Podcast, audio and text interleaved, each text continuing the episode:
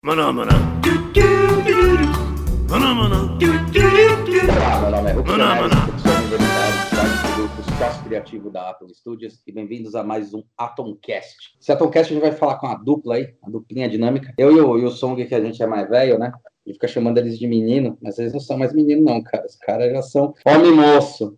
Faz coisa muito boa, né? Com vários prêmios nas costas e já vai aí uns 15 anos de carreira. Eles se solidificaram muito bem no setor de joalheria, né? De joias. Hoje em dia também eles trabalham com um outro setor, usando todo esse know-how e toda essa expertise no setor que é totalmente o oposto, né? Que é o setor dos produtos de consumo, de alto, alta rotação de consumo, né? Que aí no caso chocolate. Eles vão contar um pouco essa história. Fábio Brasil e o Henrique Murgel. Eles são formados na primeira turma de design industrial do Senac em 2008 e antes mesmo de se definirem como sócios, Fábio e Henrique acumularam experiências em escritório de design, brand, consultoria de marca e arquitetura. Interbrand, Simone Matter, Lia Carbonari, Dep Design e WG Produto, com projetos nas mais variadas facetas do design, de embalagens de ketchup a ambiente conceito da Casa Cor, joystick de videogame, a projetos de grande porte para marcas nacionais e multinacionais como Cirela, BRF, Bung e Carrefour. Fábio e Henrique se uniram em 2010 quando fundaram a Brasil e Mugue, joalheria, migrando então quase que definitivamente do B2B, ou Business to Business, para o B2C, Business to Client. Foram dois prêmios no Ideia Brasil 2013, nove prêmios na Itália pelo A-Design Awards em 2014, 2016, 2017 e 2020, sim, esse ano. Os caras são foda, né?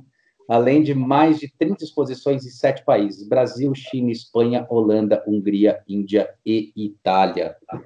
Fábio Henrique, obrigado aí por terem aceitado esse desafio aí do podcast. A já a gente que agradece, começando a agradecer pela parceria de sempre, Hulk, Song também, sempre muito bom trabalhar com vocês. Acho que é a primeira vez que a gente pode entrar em devaneios aqui sem ter que produzir alguma coisa até o final do dia, né, Hulk?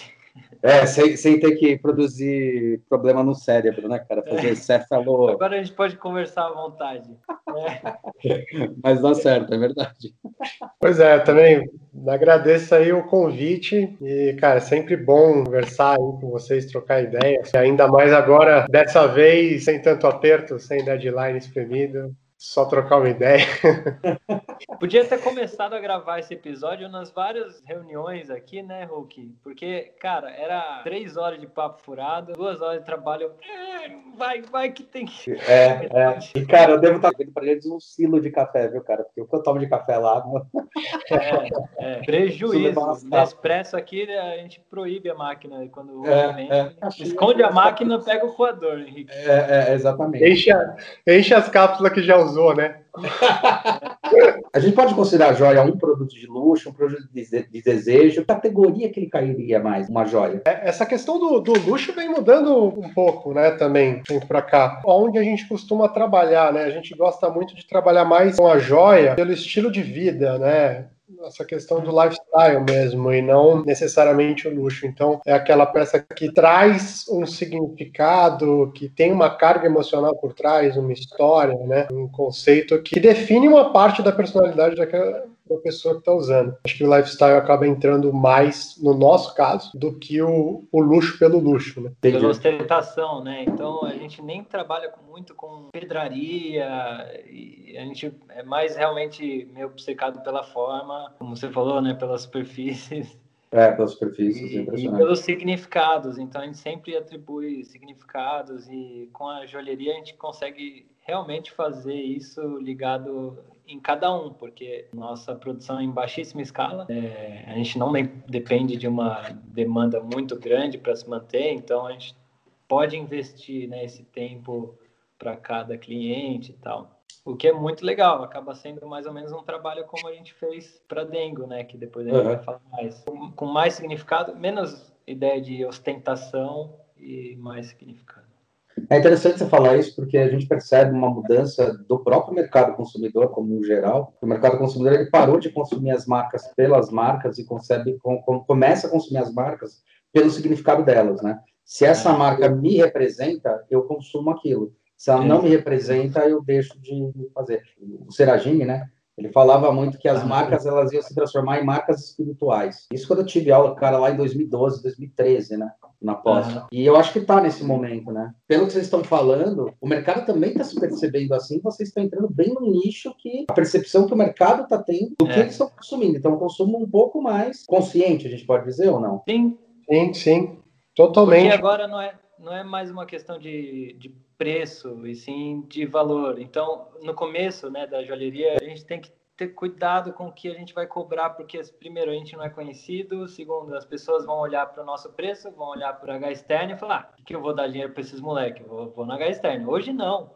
Hoje a gente está com até preço mais alto do que H externo. A gente continua atraindo um público que realmente prefere algo feito para eles querem conhecer quem faz, ao invés de ir lá e na prateleira e pegar uma coisa que foi feito de baseada, né?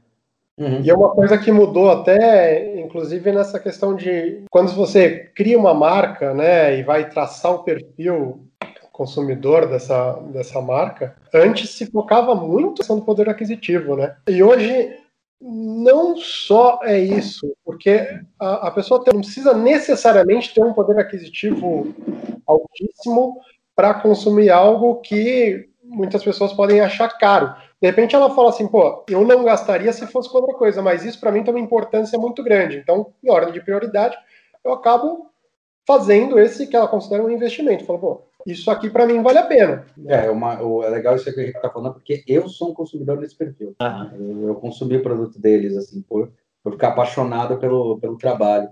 Agora, é interessante o que você está falando, porque a gente está num retorno do Arts and Crafts. Né? Já está tendo uma percepção desse retorno.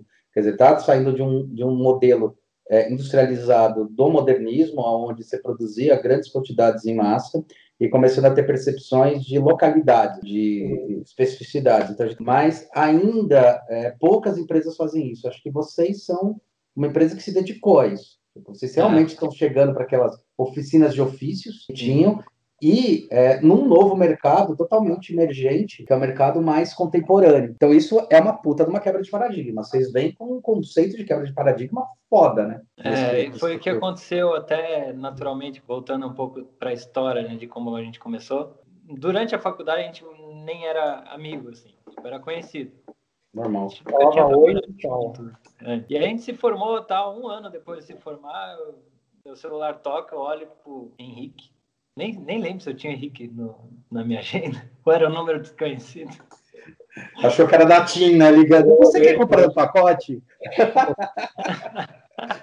o que, caralho?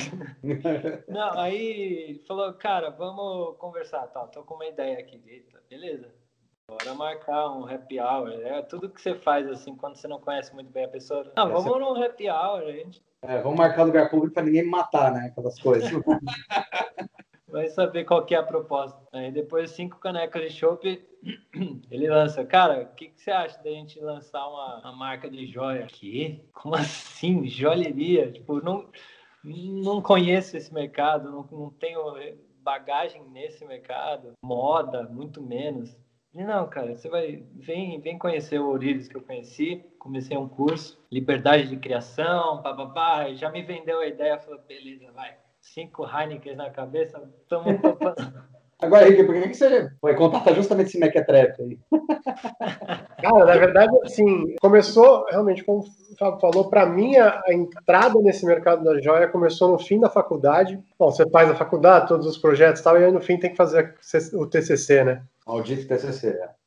Maldito TCC. É maldito mesmo. Falei, pô, vou fazer dentro do mercado de joalherias, né? Desse universo aí. Só que eu não tinha nenhuma experiência na área, assim. Simplesmente eu, eu gostei. Eu tive algum contato na faculdade, meio de concurso, sabe? Coisa assim. Falei assim, pô, é legal esse negócio porque te dá uma liberdade de criação muito grande como eu tinha que fazer o trabalho, eu precisava de alguém que fizesse as peças, porque eu não fazia ideia como fazer. A gente fez luminária, a gente fez móvel, a gente fez coisa grande, né? Um negócio uhum. que não tinha nem ferramenta lá para fazer. Acabei conhecendo um Ourives, um Israel, nisso daí, que a família inteira dele é, é de Ourives. E falei, pô, tenho essas peças para fazer e queria, mas eu quero participar o máximo possível do processo, né? Tanto que eu não perco uma mão aí, um dedo e tal, vou participar. Você vai falando até onde eu posso ir, né?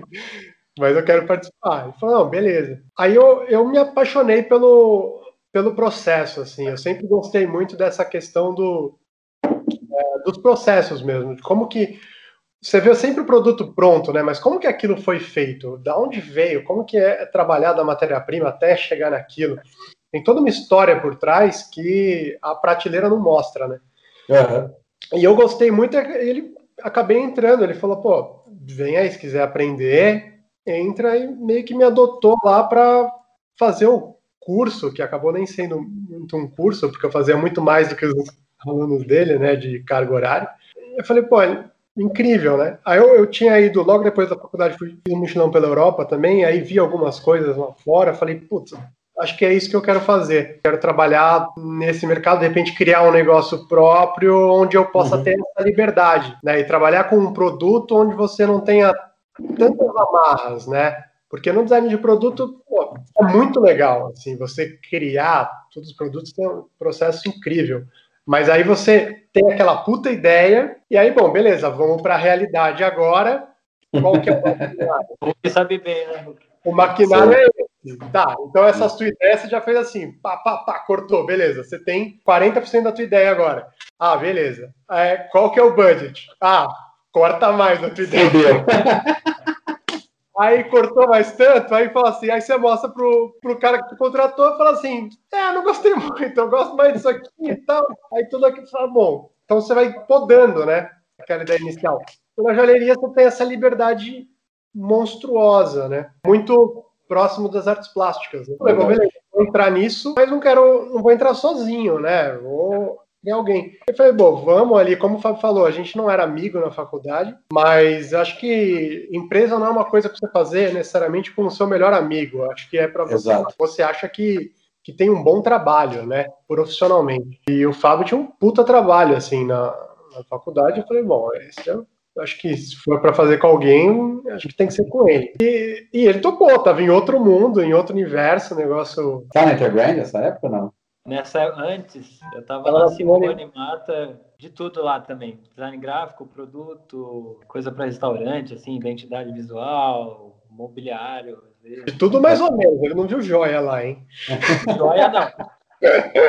não fazia nem ideia que entraria nesse universo. Que É engraçado, né? Eu, quando, eu, quando a gente tá, tem um negócio que é bem parecido quando a gente montou o, o, grupo, também é a mesma coisa, né? A gente não era coleguinha de faculdade, a gente se dava bem, mas não era, né? Nunca tinha, na verdade, nunca tinha saído para beber cerveja junto, né? Uhum. Eu, o Léo Barão e o Pablo. Quando pintou o perfume, a mesma coisa. Eu olhei e falei, que bosta é essa, velho?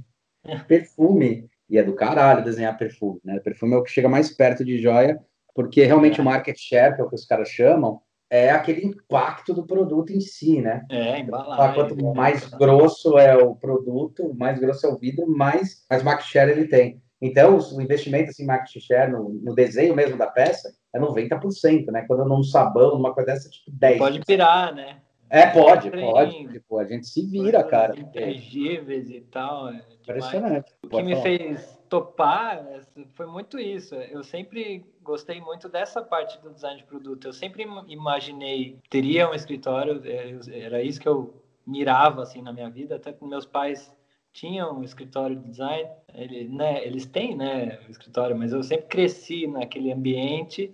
Eu sempre falei, pô, eu quero ser igual, não quero ser chefe. Mas, tipo, durante toda a minha faculdade eu trabalhei em outros escritórios. Não uhum. quis trabalhar com os meus pais, justamente para ter uma experiência, vamos para fora um pouco. E o interessante... Apesar de ter ajudado a desenhar o controle do videogame, é. Esse foi o primeiro projeto que eu participei no escritório do meu pai. É muito louco isso, cara. Mas o legal era isso, cada projeto era uma coisa completamente diferente, né? Tipo, é um móvel, é uma identidade visual, uma embalagem. Eu lembro que uma época até você tinha conversado comigo que você queria montar alguma coisa de móveis, né? É. Lá nessa pira, um pouquinho antes de montar. Eu tava Depois... brincando lá na Interbrand, é. tipo, nah, chega, chega. Tanto que foi lá, né, que eu te conheci, né, Hulk? Foi, cara. Foi. Eu acho que foi um projeto que tipo, me chamaram para fazer desenvolvimento, né? Foi ketchup ou foi cenoura e bronze? Foi cenoura e bronze, não foi? Acho que ketchup foi antes. A gente ganhou aquele prêmio lá de grandes embalagens e tal. É muito louco isso. Você, Henrique, você foi direto, você trabalhou em alguma empresa? Cara, eu tive, eu tive experiência, assim, foi mais durante a faculdade, né? Enquanto eu ainda estava na faculdade, eu tive experiências curtas, pontuais, assim, em alguns lugares. Então, eu trabalhei primeiro estágio, né, que eu fiz foi no Museu da Casa Brasileira. Então, aí lá foi muito mais a parte de, de organização de prêmio e tal, mas foi é animal, né, porque você tem uma imersão no mundo do design, principal premiação, né, do Brasil. Sim, sim. É, então tem contato com várias coisas que ainda ninguém viu, participava ali.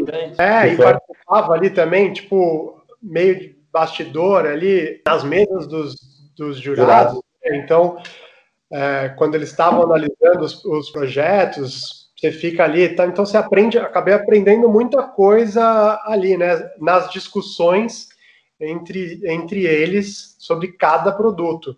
Né, e se aquele produto devia ser premiado, por quê, ou por que não.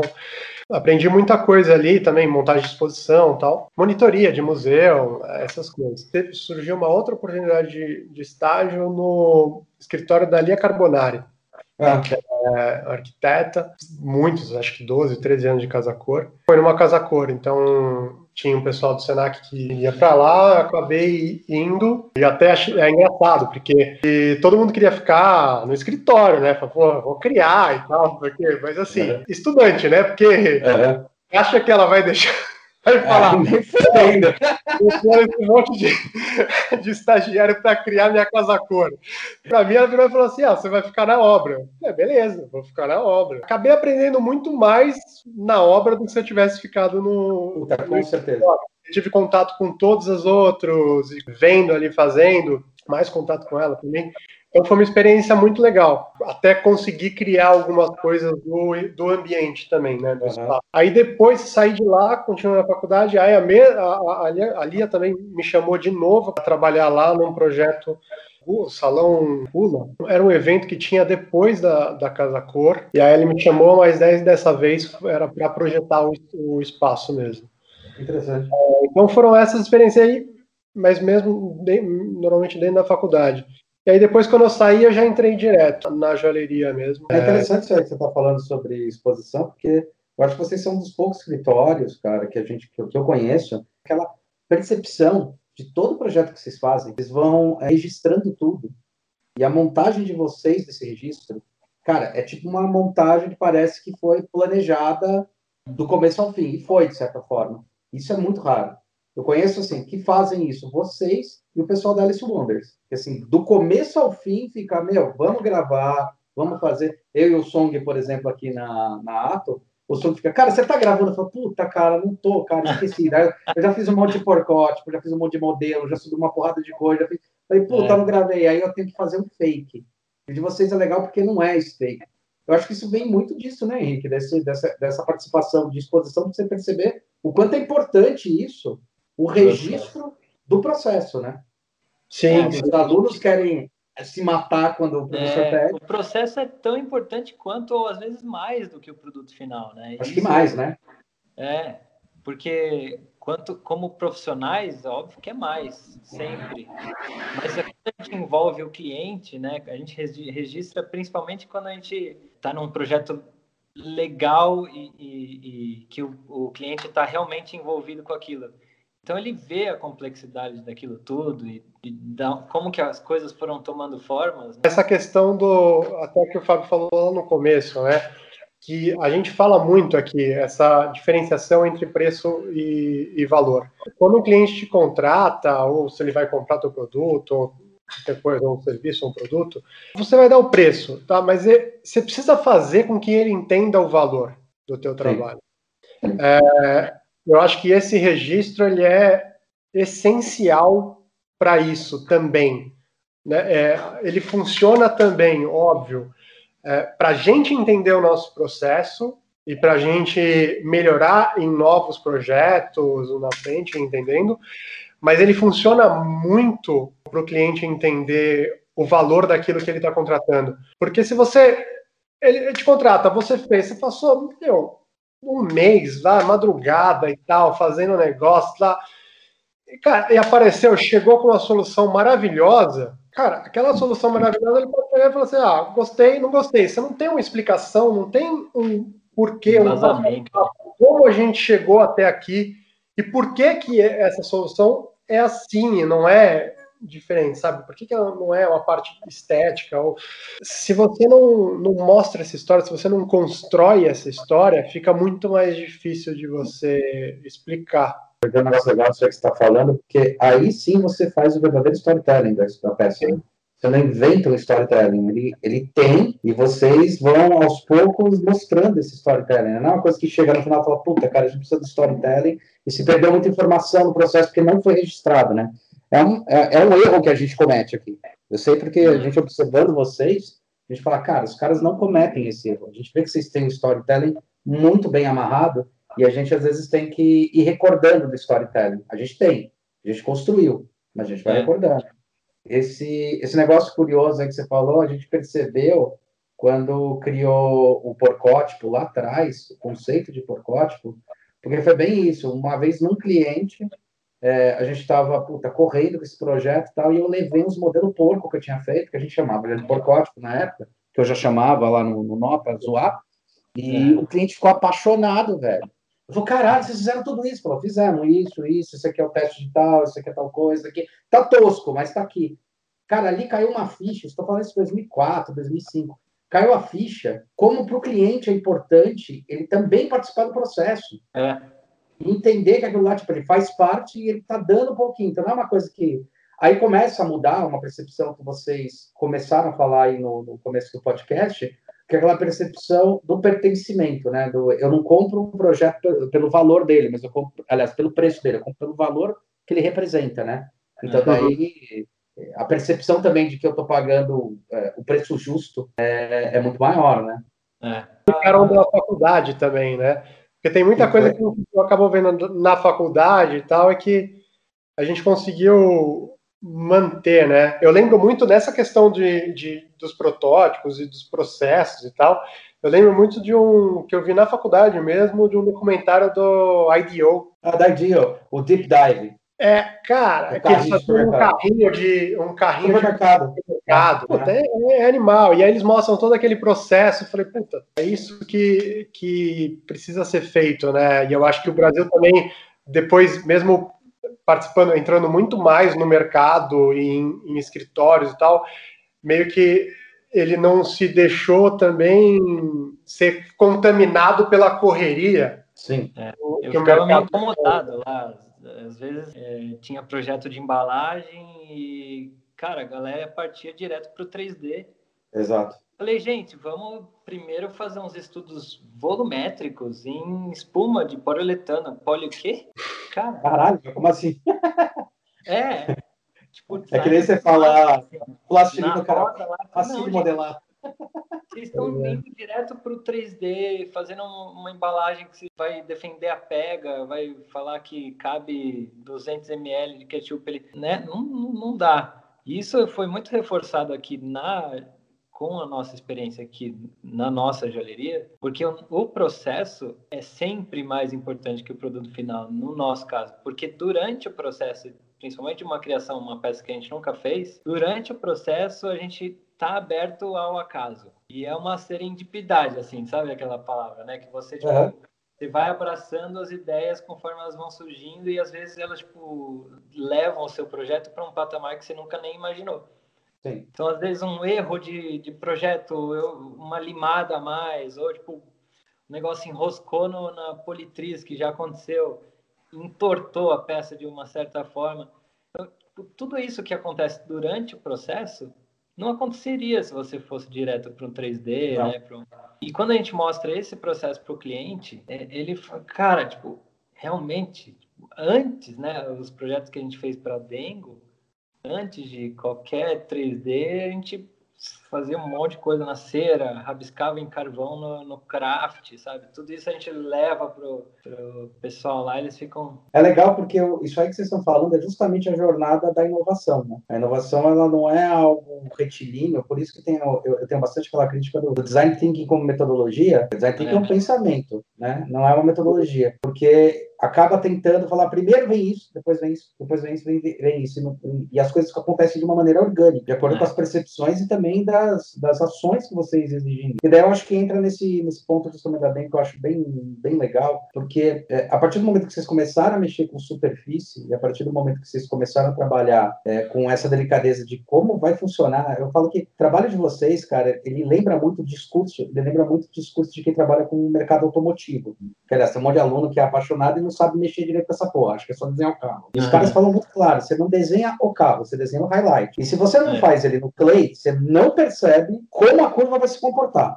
Né? Porque no computador você acaba. Eu lembro, os nossos paus que a gente brinca, né? que acontece no discurso é justamente isso. É, o 3D, muitas vezes, é, você tem que fazer uma gambiarra nele para conseguir chegar no highlight que precisa. Porque é. se você vai por tipo, ah, isso aqui fica mais fácil, aí você faz um monte de bosta que todo mundo já faz, entendeu? É. Então isso eu acho uma coisa muito louca. E daí foi interessante porque vocês foram para outro mercado, que eu até comecei abrindo falando que é o mercado um de luxo, entre aspas, e o outro de nicho, né? O de nicho não, o outro de, de de mercado de consumo, mas por causa da mudança da percepção do consumidor, e que daí você não tem mais como, você não tem mais como, que eu já acho um absurdo, sempre achei um absurdo, desde a época da você determinar o seu público pelo valor que ele pode gastar, é ridículo, é classe A, classe B, classe C, e já fez várias pesquisas que já provaram que isso não é verdade, né?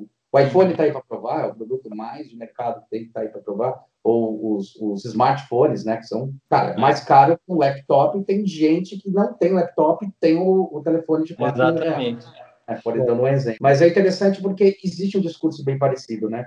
Um é esse desejo do, do objeto, que a, a joia tem esse valor, não é o valor do preço, mas é o valor do simbólico, e a comida também tem esse valor. Sim. É o valor do, da degustação, do prazer também, que é visceral, né? Os dois chegam a ser visceral, né? Quando a gente é. para para analisar. E como é que foi essa chamada para a aventura do chocolate? A gente ficou muito surpreso com a visão, assim, do Estevam, que o Estevam é o CEO lá da Dengo, e na verdade a gente foi apresentado para eles através da, da turma que estava fazendo o branding, nome, tudo, as embalagens, antes mesmo da Dengo nascer, ela estava sendo formada ali, o pessoal da Spring Point, e eles colocaram uma joia nossa em um painel semântico para mostrar possibilidades de forma ainda bem aberta, né? Uhum. referência do que poderia ser embalagem, do que poderia ser shape de chocolate, bem aberto, assim. E isso abriu muito a cabeça, acho, do Estevam. E o Pedro, né, que tinha trabalhado comigo na Interbrand, ele sabia do nosso know-how aí de design de produto, ele falou, cara, vamos chamar os caras para fazer uh, o shape do chocolate. E foi muito legal, assim, a gente começou pela barrinha, né, de 20 gramas, e, e foi isso, assim, gente, foi uma apresentação meio corrida, porque a marca estava para ser lançada, eles tinham acabado de definir o nome, aliás, estava entre duas dois ou três nomes finalistas lá e, e, e duas ou três é, caminhos criativos para a identidade visual. A gente entrou nesse momento e era, era dezembro de 2016, acho que era isso. É, era por aí. O negócio ia ser lançado em março. Falei, cara, não, tem que pegar isso, tem que pegar, porque é um projeto tão foda. Imagina, desenhar chocolate. Chocolate, cara. É tipo, quebrando todos os limite, sabe? A gente finalmente entra nos cinco sentidos aí do, é né, que você falou, né? É, é na época é. não existia, era tudo, né, aqueles barrinha bem boring, assim, tipo... É, eu acho que ainda não existe, né? É, deu, deu uma... Ainda tá devagar, mas... Bem pouco. Enfim, aí a marca como um todo, assim, encantou demais. Conceito de marca, de imagem, é, como negócio mesmo, questão do do social e do sustentável. É tudo muito incrível. Fora o chocolate que é maravilhoso.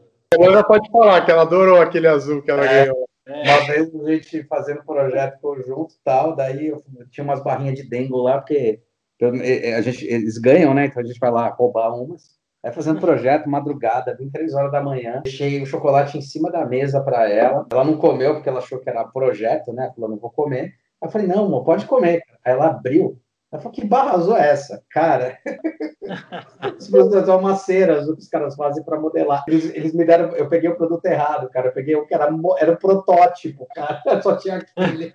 Eles desesperados. Falei, galera. Tava embrulhadinho. É lá.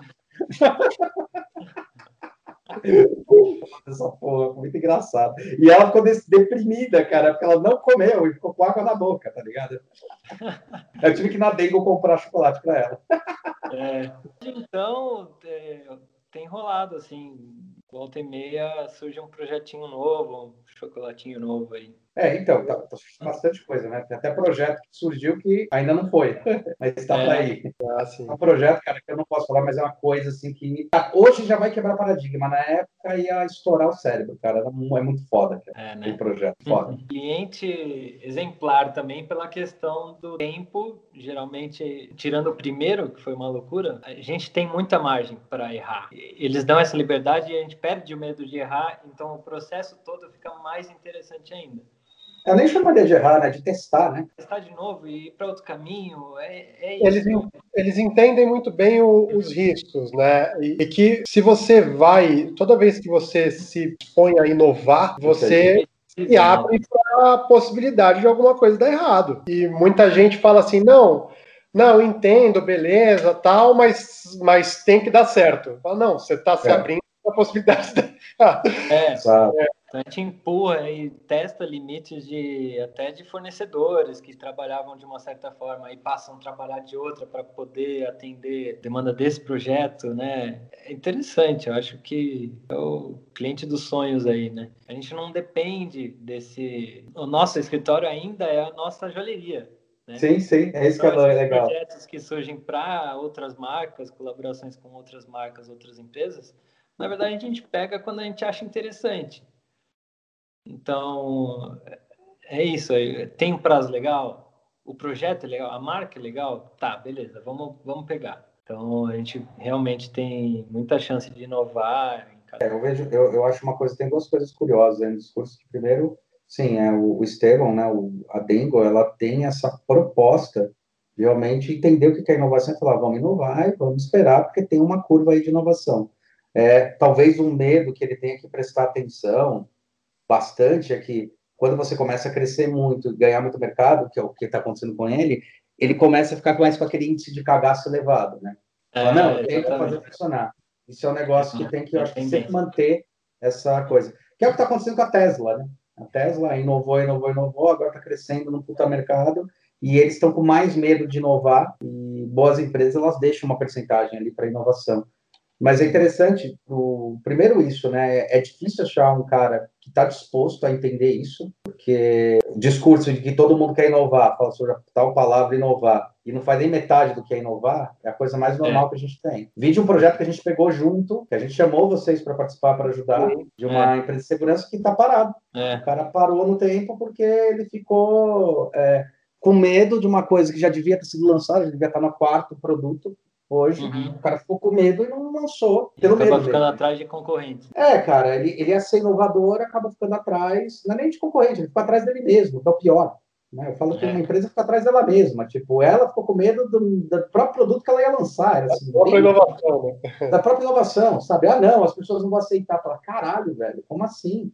É, assim, a gente mostrou que dava. Então, isso é uma coisa bem interessante. Agora, esse mercado da joalheria, esse mercado do, do desejo, vocês estão mexendo literalmente, então, com, é sempre com essa, esse ato visceral das pessoas. Essa participação do cliente, porque a gente tem uma, também uma impressão muito bizarra, né? Que o cliente ele mais atrapalha do que ajuda. Uhum. Como é que é o cliente de vocês? Ele mais atrapalha do que ajuda? Geralmente é uma carta branca, assim. A gente... É quando a gente pega um projeto complexo aí, vai, uma encomenda complexa de um anel de noivado ou de um, sei lá, um brinco de noivo, por exemplo. Como é justamente todo aquele processo é muito bem embasado, às vezes até no começo a pessoa que não conhece muita gente, não conhece a marca, te fala, ah, então tem uma foto, eu vou querer ele assim. Uhum. Aí a gente, não, olha, peraí, presta atenção, a gente pode ir um pouco mais além, né? Vamos conversar sobre, sobre mais sobre você, sobre a história do casal. Quando a gente dá mostra que tudo é muito bem pensado, muito embasado, eles, tipo, olha, não tenho nem o que falar, assim, está aprovado, não tem nem que pôr o dedo. É a mesma coisa acontecendo com a Dengo, assim. A gente vem trabalhando dentro, ah, claro, né, dentro de limites de, ah, a Dengo passou a usar uma Sim. outra máquina para embalamento, ou... então a gente vai se ajustando, mas é sempre muito dentro de uma realidade que a gente constrói que eles, cara, eles sabem o que eles estão fazendo. Deixa é, tem uma coisa que foi construída ao longo do tempo também, né? Porque, claro que assim, a gente recebe muito mais carta branca hoje do que a gente recebia lá atrás. A gente meio que acabou construindo uma, uma forma de conseguir essa, essa confiança, né? Know-how também, né? É, e no nosso, no nosso caso, na época, como a gente começou sem nada, sem investimento né, na joalheria e tal, sem investimento para abrir empresa, nada disso, é, a gente falou, putz, e a gente era muito novo, né? A gente falou, caramba, como que a gente vai é, né, mostrar, dar segurança para as pessoas, falar, vou gastar uma grana para comprar uma joia desses dois moleques, né, de poucos anos. Então a gente falou, ah, a gente, vamos ver, vamos participar de prêmio, né? E vamos ver. Perfeito Vamos ver o que acontece. É, porque eu acho que as pessoas se sentem mais seguras quando elas têm um aval, né? Que é, diz desde que estudante a gente percebia isso, né? Prêmio internacional dá esse aval. Dá. É. designer brasileiro que aparece lá fora, ah, então vale a pena falar sobre ele. Né? Ah, 20 campanas, 20 anos batalhando, quando saíram lá fora que explodiram.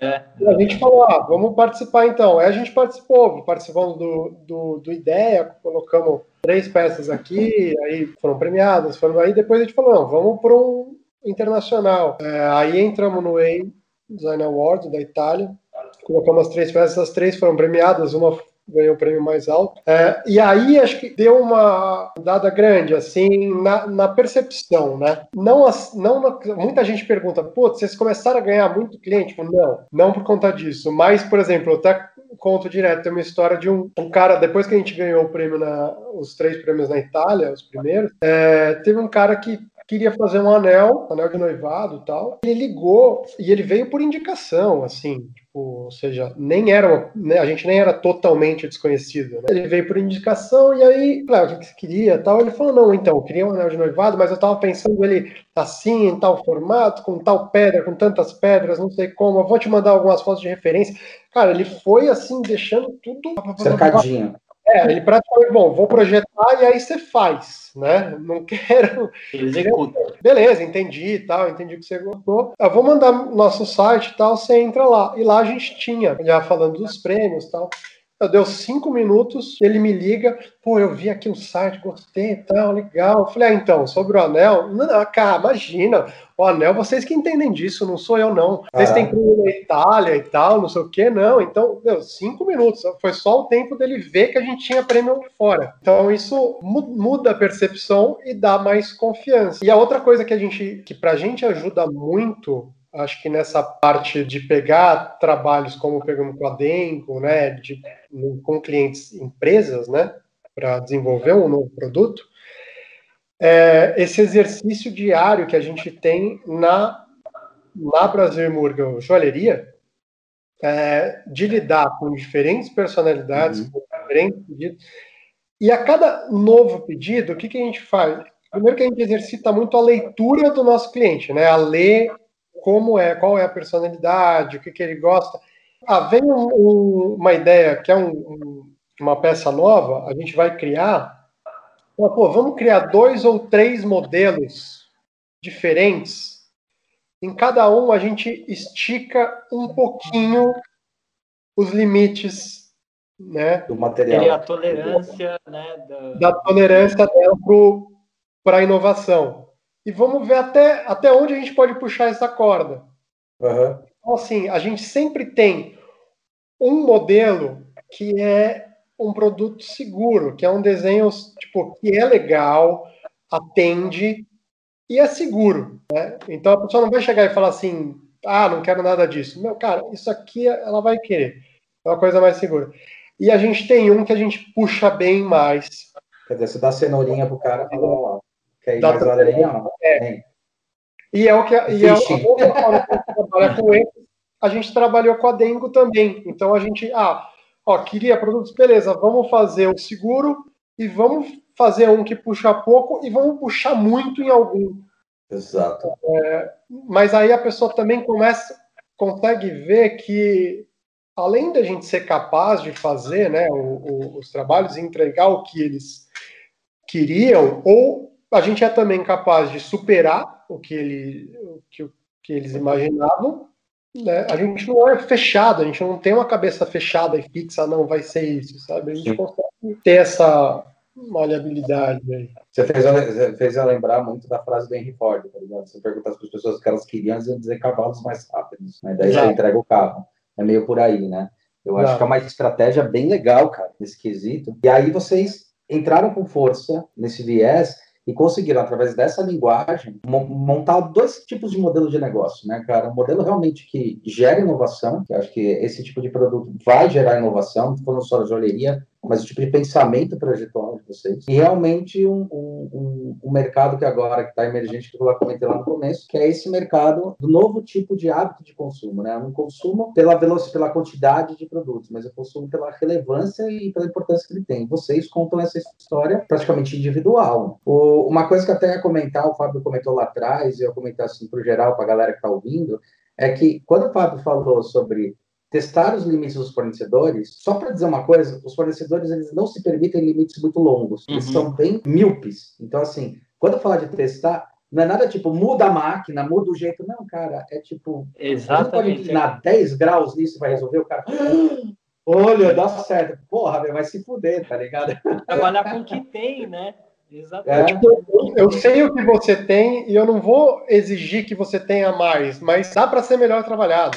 É. Até porque isso vem da linguagem da joalheria, de certa forma, do que eles trabalham, do que vocês trabalham, porque os materiais eles têm os seus limites e vocês vão estudando esses limites, então vão além deles até e vendo como é que vocês podem construir pontos para melhorar isso. E a nossa então, construção como empresa foi muito baseado em cima disso, exatamente em cima disso, porque assim, quando a gente ainda óbvio, não tinha habilidade para trabalhar nos nossos desenhos com total autonomia, né, uhum. a empresa nasceu dentro da, da, oficina do Israel. A gente tá. foi lá cinco, seis anos. Caramba, não sabia que tinha tudo isso. Diariamente, é. Por isso Sim. que o Henrique falou até um certo momento deixou de ser curso, porque Israel parou de cobrar, uhum. passei também, e a gente começou a criar lá, então criava uma peça nova lá e colocava para vender. Mas assim, enquanto a gente não tinha total autonomia sobre a produção, o Israel era o, o principal, nossa principal mão ali, braço. A sorte que a gente teve é que ele é um cara, por mais que ele tinha na época aí 40, hoje tem 50 anos de, de, experiência, vai quase. Na época já ele era muito interessado pela nossa cabeça, porque finalmente é,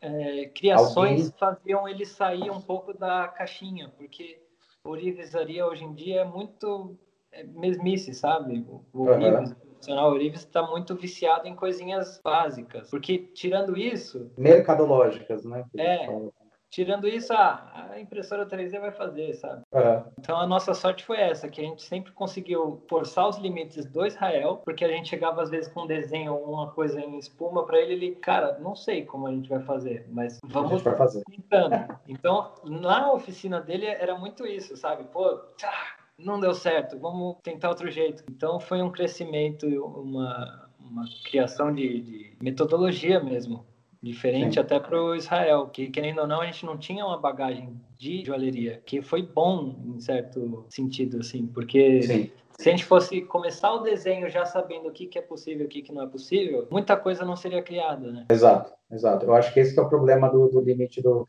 que é o famoso engessamento, é. o que é. acontece dentro da, de algumas empresas, né? A gente, isso aí que você está falando é interessante porque, por exemplo, dentro da própria Natura que a gente trabalhou anos, a Questionó ainda trabalha com eles bastante. Eles têm uma equipe interna super competente de design, uhum. mas assim, quando eles querem sair da caixa, realmente criar algo novo, eles vão buscar fora, porque é justamente para não ter alguém que, porque assim, é aquela coisa que a gente sempre fala na empresa. O cara está correndo risco de emprego, está correndo risco de promoção, tá correndo não sei o que lá, tem que botar para rodar não sei quantas mil frascaria, e o cara fala, ah, não vou arriscar, vou jogar no seguro. Só que você é. renova, você não testa é. material e, e, e processos, né? E tem uma coisa muito legal também no processo de vocês, que é uma coisa que eu bato bastante com alunos, né? Eu comento muito com você, de vocês com alguns alunos, por causa do tipo de proposta que vocês têm. Realmente enxergar o objeto, primeiro, para quem vocês estão desenhando, e depois ir realmente testando o limite do material, o quanto ele pode, o quanto ele não pode, o quanto que ele, que ele vai. Que é não se deixar aprender pelo material, uhum. mas entender como ele pode se comportar. É muito normal. Os nossos estudantes também, quando eu fui estudante, eu descobri um material novo.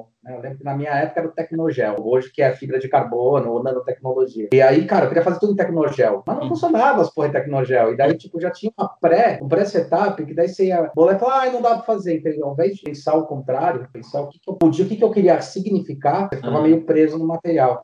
Eu acho muito louco porque vocês trabalham muito essa materialidade da mão, de testar o material, mas vocês não se limitam ao processo, né? É. Não se limitam ao material em si. Eles deixam essa, essa questão fluir. Uma coisa que eu ia perguntar até para vocês, esse Design Award, como é que ele é percebido lá fora? Ele é relativamente novo, né, esse prêmio. Não é, não tem história como um IF ou um Red Dot, mas ele já se tornou é, agora, né, o maior prêmio, né, Henrique? em termos de quantidade de inscrições e países participantes? Ele já no quarto ano, ele já era o, o, o prêmio com maior número de, de inscrições e países, né? É... Ele tem uma abrangência muito grande. O que eu acho muito legal do, do EI é que ele. Quando você. E é uma coisa muito legal pra gente, quando a gente foi. Né, às vezes que a gente foi premiado, que a gente foi lá, ele abrange outros centros de design, sabe? É. assim, quando você vê um, um if, um red dot tal, você vê é, design do Brasil, você vê design dos Estados Unidos, você vê Europa, mas aí você entra no, no Waze, você vai ver um design do Paquistão. Uhum. Todo o processo de criação, eu acho que ele é muito influenciado pela sua cultura. Muito, muito. Então, a forma de pensar é diferente. Então, isso, isso é muito legal. Assim, às vezes que a gente foi nas exposições, né? É, essa, essa abrangência que o EI tem, muito maior do que outros prêmios, qualquer outro prêmio de design. Tanto cultural como de áreas do mercado criativo, né? Porque tem de tudo, ah, é. arquitetura, design gráfico, produto, food design. Inclusive, foi o único que a gente conseguiu colocar a Dengo até então. É o único prêmio de design que tem a categoria food design. Então, eles pensam em mais de 80 categorias diferentes. Porque prêmio sempre tem essa coisa, né? Às vezes você cria um negócio e fala, putz, aonde vai? É, a gente sofreu isso com a luminária, né, no museu. A gente não ganhou o prêmio porque na hora que a gente vai enfiar a luminária, ela é um protótipo, mas é um produto de mercado, porque a gente determinava produto, é. não, mas é um protótipo, mas ainda é prototipagem rápida. Com essa loucura, é. os caras deram um prêmio, não deram para não deu para dar prêmio em si, eles deram menção de, honrosa. É, menção é. honrosa, é. menção honrosa, mas era como se a gente tivesse ganhado, porque não tinha onde encaixar a categoria. Uhum. Era bem isso. É, a gente tem isso com, a com as joias aqui, né? Que no Brasil você não tem. Você tinha a ideia que tinha a categoria joias, mas o museu não que tem. Que é internacional, não é nem nacional a ideia. É, é. e outros não tem a categoria joia, nem é uma categoria assim tipo, food design é mais difícil de você ter do que, do que joalheria, cara. Tem muito designer de joia fazendo, né? Então, é, e a gente foi para fora. Mas eu acho que essa é uma questão muito legal, assim, essa questão de você conseguir ver novas formas de se pensar. É, soluções que você, que você não pensaria, assim, que você fala, puta, isso aqui não passaria pela minha cabeça porque eu não vivi nada disso. Não faz parte do meu contexto. É, é não faz parte. É, a gente fala, as, as grandes empresas, a gente está falando de mega, nacionais, mega multinacionais, elas falam muito sobre um conceito, que é o conceito que é pensar global e agir local. Eu acho que tem muito essa questão também das localidades, é, a percepção do, do usuário e daquilo que você está fazendo. Isso é uma mudança de mindset de consumo. E é, é o que você falou, a gente não está mais consumindo, a gente está agora participando do processo, né? É. Mas se quiserem falar alguma coisinha, a gente tem mais Tranquilo ah, Acho que é isso. A gente queria mesmo falar um pouco, né, desse, dessas possibilidades que a gente traz, desses encontros felizes que a gente tem nessa carreira. Outra sorte que a gente teve foi encontrar o Hulk. Oh, Hulk esmaga. É o que eu... mais importante é saber o telefone de quem sabe, né? É. Porque, nossa, ô carinha, né? Flexível esse. Porque a gente testou, né, Hulk? Ah, é. Testa sempre. A gente tava falando de testar limites. A gente testa todos os limites do Hulk para fazer. Então, Hulk, tava essa linha aqui? Tá ótimo. Então. Mas para mudar isso, para mudar isso, eu vou ter que construir de novo. Então. Beleza, vai, vamos embora. Deixa eu tomar um café, por isso que eu tomo café pra caralho, entendeu, galera? Não, mas sério, poucos, poucos entrariam nessas jogadas. Caraca. Mas, meu, é, da mesma forma, isso tem uma coisa que vocês fizeram retornar, assim, do, da época do minha, que era muito boa, essa permissão de, de realmente ir até o limite do projeto, sabe? Dentro do meu, da minha área, como eu acabei me posicionando como desenvolvedora, acabei trabalhando entre o, o, o design e o engenheiro, tá faltando na minha vida essa puta prazer por causa disso. E não é, não é puxação de saco, não, cara. É, é muito louco. Eu vou, e daí, óbvio, tem, às vezes, dependendo do, do que a gente tá, a gente sai estressado, né? Normal. Né? Do, do, projeto. E, mas, meu, é um puta de um prazer, porque você fala, cara, realmente eu sei que eu fui além do meu limite, e, ou consigo ir além do limite que eu achava que eu tinha, porque é, vocês vêm com essa coisa de tipo, cara, vamos testar mais um pouco. E falta isso, sabe? Falta testar. Uhum. Para não ficar velho, tá ligado? Eu, meu maior medo é ficar velho na cabeça. Eu, é. eu dou aula também, sabe?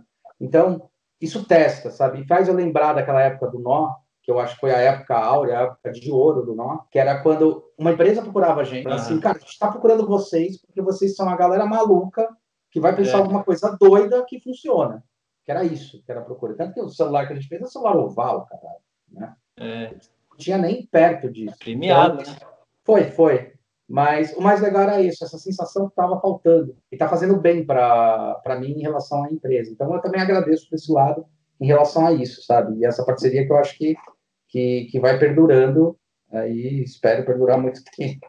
Ah, isso aí. Também espero ter projetos para tudo isso. Vamos lá. Cara, parabéns pelo trabalho de vocês, parabéns pelo, pelo, pelo tipo de, de, de, empresa que vocês montaram, que é uma empresa inovadora no sentido do hoje do novo modelo de negócio. É realmente pensar é, o local, pensar uma estrutura menor. E eu sei que vocês têm a cabeça para falar, cara, a gente sabe o limite que a gente quer crescer, porque depois desse limite a gente não vai se permitir fazer coisas novas, né? É. E é bom vocês terem pego a Dengo aí por estratégia, porque é uma coisa rara de acontecer. É. Vocês pegaram ela no, no começo e, e, é uma empresa que está aberta a essa possibilidade que vai, na verdade, potencializar a marca de vocês. Vocês participam de várias coisas, muita gente vem pedir para vocês, mas é a Dengo que você pode virar e falar assim, tá vendo? A Dengo, tá, foi a gente que fez. Mas ah, é, muito legal. realmente, a Dengo está crescendo de um jeito que, às vezes, o casal chega aqui, já conhecendo a Dengo, descobre que a gente que fez chocolate aqui, assim, bem, tipo, Óbvio, depois de ter conhecido a marca. É, isso é muito legal, cara. Isso é muito legal. Tira finalmente aquela merda lá de tipo, os nossos cientistas trabalharam em laboratórios ultra avançados, né? É,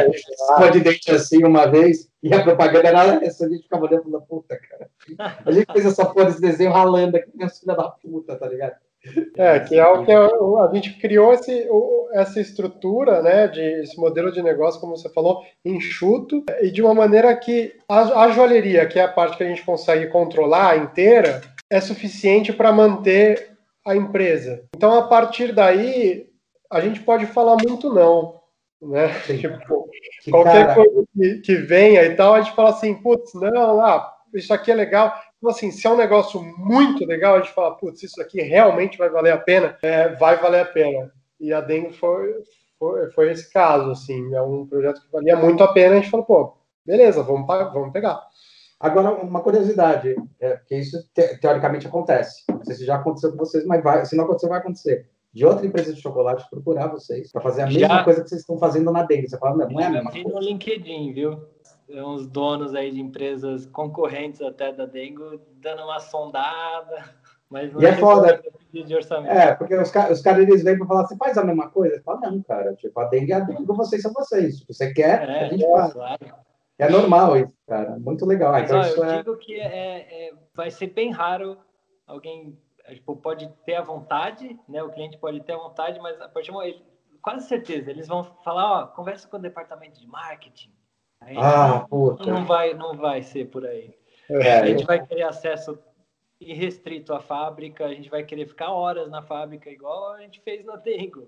Tipo, sem isso, é. não tem, é. não tem criação. Cara, cara, as outras pessoas que tem que bater palma é a chocolateira lá, né? Que você sempre fala. Sim, pô, a gente começou indo na, na oficininha dela com a maior paciência do mundo, ensinando a gente a torrar o, o, o amêndoa do cacau e todo o processo. Cara, parabéns, vocês estão, vocês merecem o que vocês estão, estão colhendo aí. É, uma, uma coisa que eu posso falar para vocês é que é, o nosso trabalho ele, ele depende de duas coisas, né? Você tem que fazer um bom trabalho e às vezes você tem que dar uma sorte de cair no momento certo, na hora certa. Vocês estão no momento certo, na hora certa, aproveitem e surfem em cima disso. Porque não é fácil também, às vezes, dar sorte, tá ligado? Tem que ralar pra caralho e dar sorte de encaixar, né? É, então, parabéns, vocês merecem pra cacete. É, a gente, é, é, o que eu falei, eu e o Som, como é um pouco mais velho, a gente chama eles de meninos, mas eles não são mais, tá? Os caras já são cobra pra caralho no mercado, já mandam bem pra cacete, né? E, cara, parabéns aí. Valeu pelo podcast. Valeu pela confiança aí. E isso. é isso aí, galera. É uma honra estar aqui, Hulk. Precisou valeu. de joia, pede para eles, hein? Esses meninos são as joias do. Valeu. Valeu. Queridos, obrigadão, cara. Um abraço. Aqui. Um abraço. Um abraço pra quem estiver ouvindo até aqui, ó. Tá de parabéns, agradeço demais. Prejuízo. Expresso aqui, a gente proíbe a máquina quando. É, é. Maná, maná.